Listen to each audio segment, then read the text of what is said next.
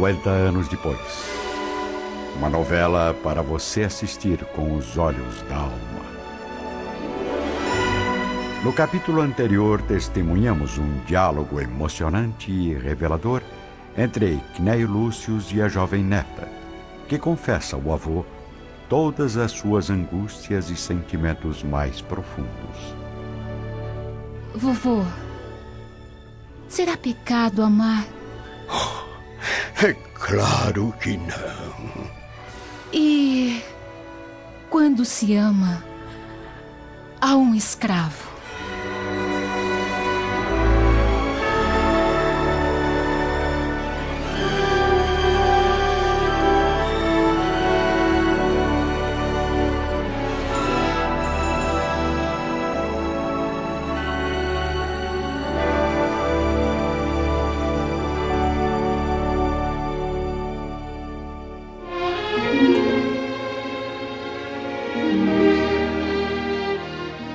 Ainda a sós, de volta ao altar doméstico, Cneio Lúcius e a jovem Célia conversam intimamente.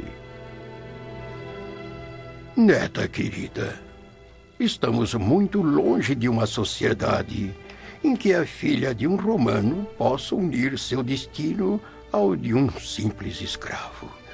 Mas, eh, por acaso, chegou a desejar tanto a um homem sujeito a essa dolorosa condição?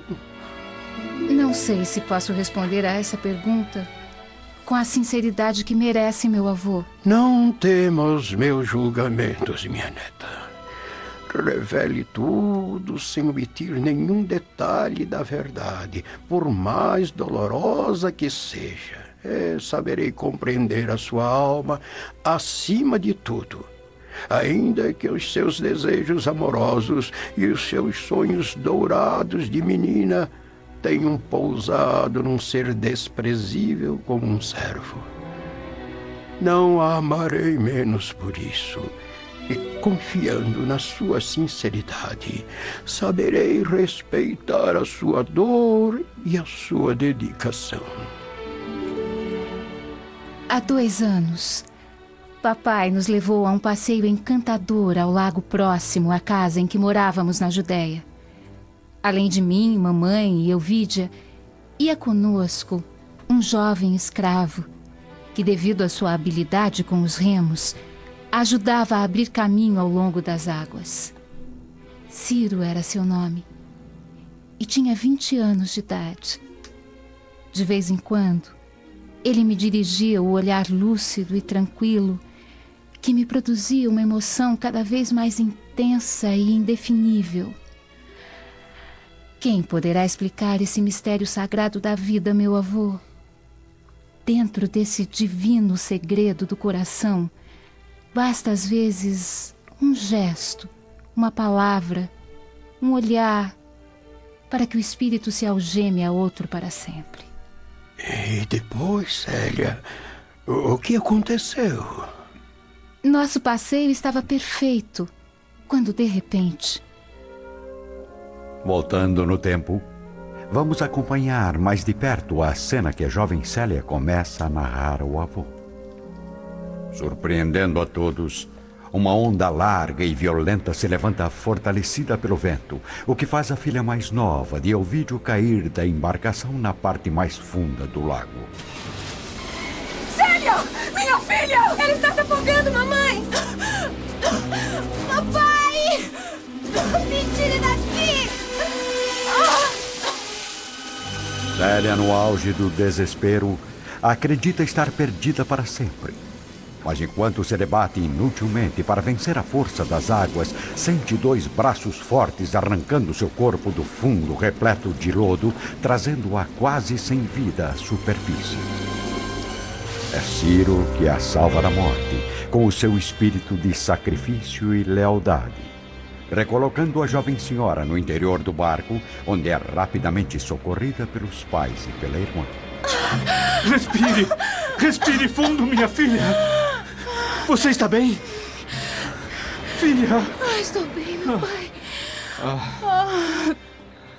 Vamos embora daqui. Por favor. Sim, sim. Servo, como é mesmo seu nome? Me chamo Ciro, senhor. Pois a partir deste momento é um homem livre. M mas, senhor Lúcius. Creio que este é o modo mais justo de demonstrar a eterna gratidão que sinto por ter salvo a vida de minha filha. Deixando as lembranças de Célia, vamos a Roma, onde na agitada Praça do Comércio, Caio Fabricius caminha em companhia do ex-servo Nestório.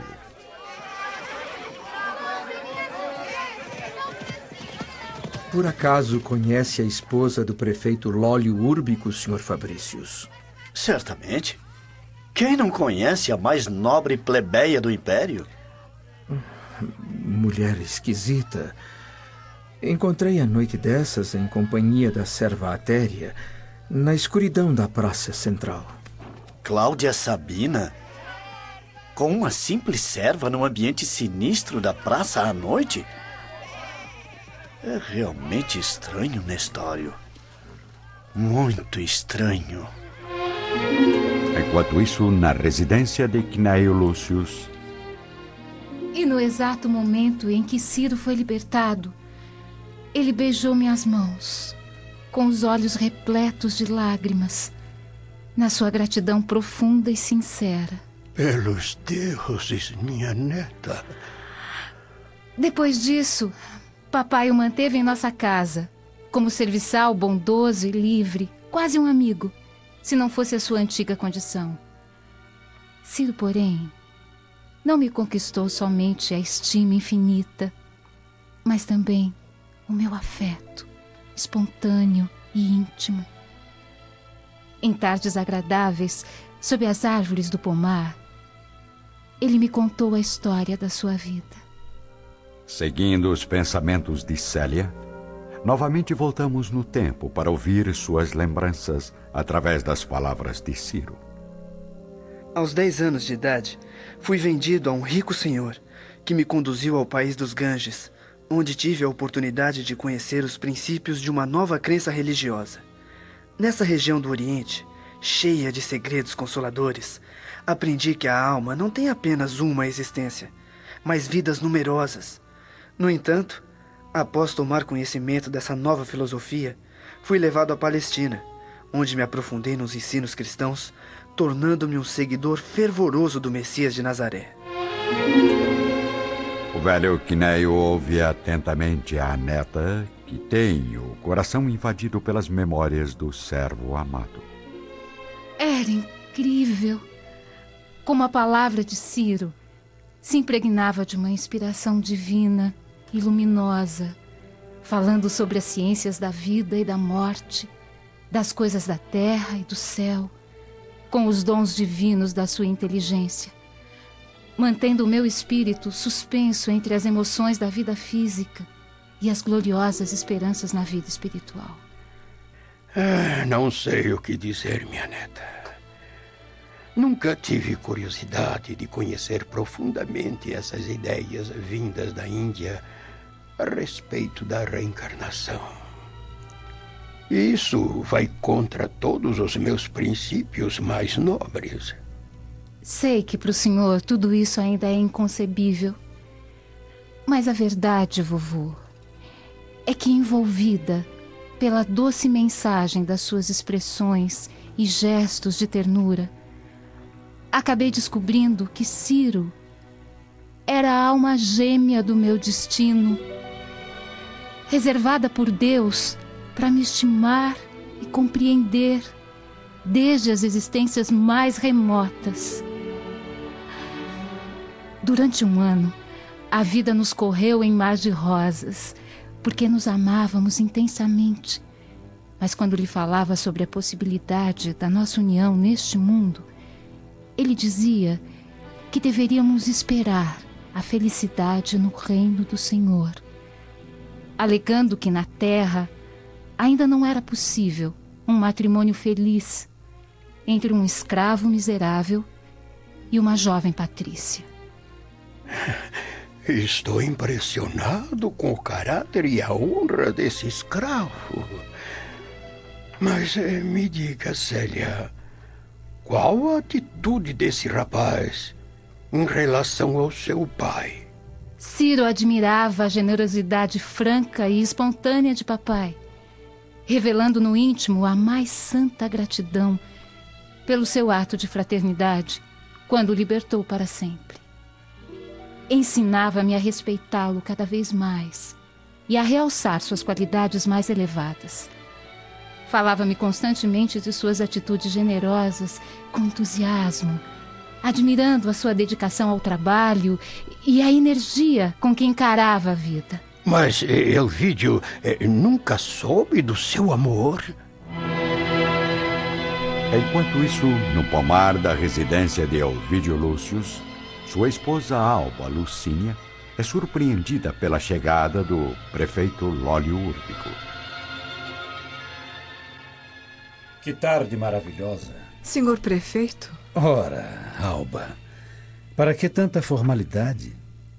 Antes de tudo, embora ocupe agora essa posição de destaque no Império, ainda sou o mesmo Lório Úrbico do passado, que você infelizmente sempre desprezou. Não diga isso, meu amigo. Saiba que fico muito feliz com o seu prestígio junto ao imperador. Pois é isso que me decepciona. Ser visto por uma mulher como você apenas como mais um simples amigo. Ao mesmo tempo, no santuário doméstico de Cneio Lúcius. Sim. Papai acabou descobrindo meu amor por Ciro. Em nossa casa, havia um chefe de serviço que dirigia as atividades de todos os servos da família. Seu nome era Pausânias, um homem ganancioso e nada sincero. Meu pai, precisando viajar constantemente e acreditando na lealdade do velho escravo, o mantinha como representante da sua vontade. E era assim que Pausânias algumas vezes acabava abusando dessa confiança, a fim de estabelecer a discórdia em nosso lar. Mas o que ele fez para prejudicá-la, minha neta? Observando a minha intimidade com Ciro, esperou que papai retornasse de uma longa viagem e em seguida. Acompanhando as recordações de Célia, ouvimos o diálogo entre o servo Pausanias e Elvídio Lúcius, ocorrido no passado. Senhor Lúcius, eu sei que está cansado da longa e exaustiva viagem, mas é, creio que precisa tomar conhecimento de um fato absurdo e vergonhoso. O que foi dessa vez, Pausanias? Mais uma briga entre escravos? Seria melhor se fosse assim tão simples, senhor. Mas, infelizmente, a verdade é bem mais dolorosa. Eu tenho razões para crer que o jovem servo liberto está abusando da ingenuidade de vossa filha mais nova. Retornando ao lar de Cneio Lúcius, o velho romano está perplexo com as palavras da neta. E o que fez Elvídio? Discutiu com a minha mãe, culpando-a por ter permitido aquele escândalo e me chamou à sua presença para dar conselhos e advertências, sem me deixar dizer uma só palavra em defesa do pobre Ciro. E quanto ao servo liberto? Mandou prendê-lo, ordenando a Pausânias que aplicasse a punição que julgasse necessária. Atado ao tronco, Ciro foi açoitado várias vezes pelo crime de haver me ensinado a amar pelo coração e pelo espírito, com o mais carinhoso respeito a todas as tradições do mundo e da família. Deixando o avô e a neta prosseguirem sua conversa reservada, nos dirigimos agora ao gabinete de Elvídio Lúcius, que está em companhia do amigo Caio Fabricius. Fiquei sabendo, através de Nestório, que a mulher do prefeito possui estranhos hábitos noturnos. Não me diga que Nestório também foi seduzido pela beleza plebeia daquela nobre serpente. Jamais, meu amigo. Cláudia Sabina, se bem a conheço, nunca ofereceria seu amor a um simples servo liberto, sobretudo agora que é esposa do prefeito. A verdade é que Nestório a surpreendeu tarde da noite caminhando ao lado de Atéria, na escuridão da Praça Central. Atéria? A serviçal de minha esposa? Boa tarde, senhores. Estou interrompendo alguma reunião secreta? Entrou aqui? Ora, vídeo. Por acaso se esquece de que a mulher de um prefeito tem acesso a todas as áreas e a todas as pessoas do Império? Enquanto isso, na casa do velho Cneio Lúcius.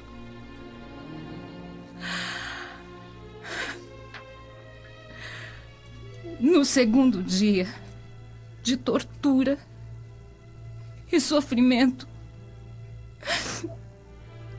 consegui me encontrar com Ciro. Apesar da vigilância rigorosa que todos resolveram fazer sobre os meus passos. Ele me recebeu com um sorriso de bondade, afirmando que eu não deveria alimentar nenhuma tristeza pela decisão de meu pai. Considerando que o seu espírito era bom e generoso e que se não podíamos quebrar os mais remotos preconceitos deste mundo, também não deveríamos cultivar pensamentos de ingratidão. É impressionante, minha neta. Mas, mas eh, continue. Eu não quero interrompê-la. O sofrimento, porém, era cruel para minha alma.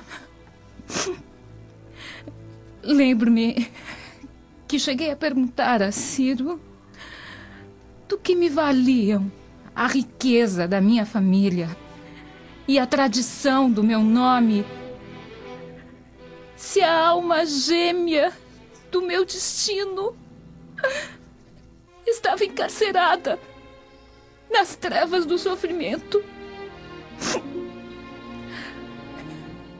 Ele respondeu que nós tínhamos um modelo, um mestre, que não era deste mundo e que o Salvador nos guardaria no céu um ninho de felicidade se soubéssemos sofrer com humildade e resignação. Acrescentando que Cristo também amou muito e, entretanto, atravessou os caminhos da incompreensão terrestre, sozinho e abandonado. Ciro. Falava com serenidade, como se a dor e a humilhação não afetassem o seu espírito. Continuando a expor suas ideias maravilhosas e eternas. Célia mergulha seu coração nas palavras inesquecíveis de Ciro, que retornam neste momento aos seus ouvidos.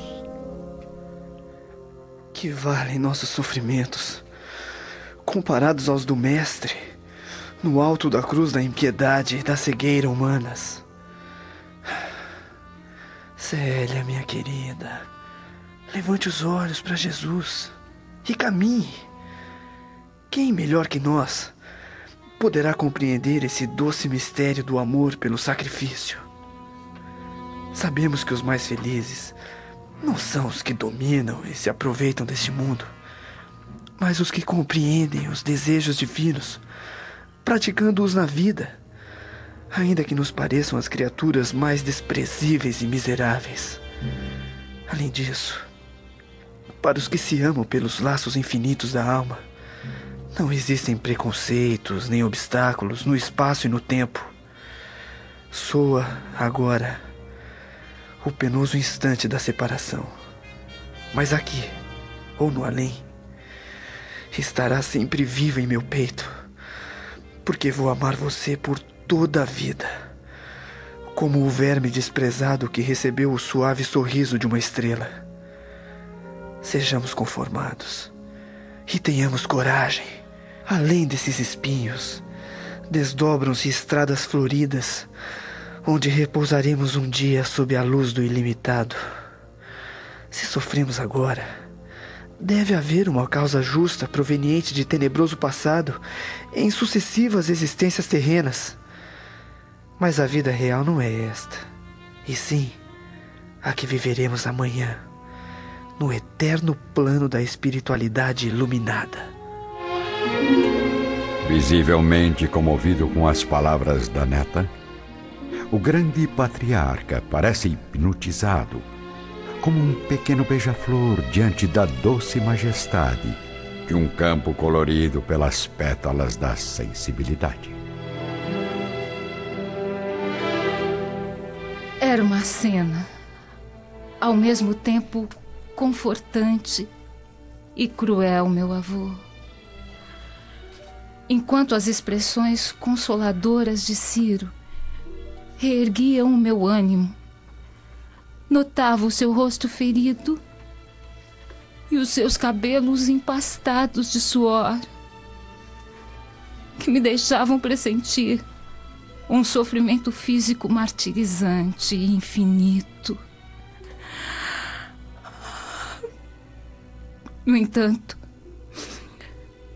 sua lição de fé e paciência invadiu meu coração.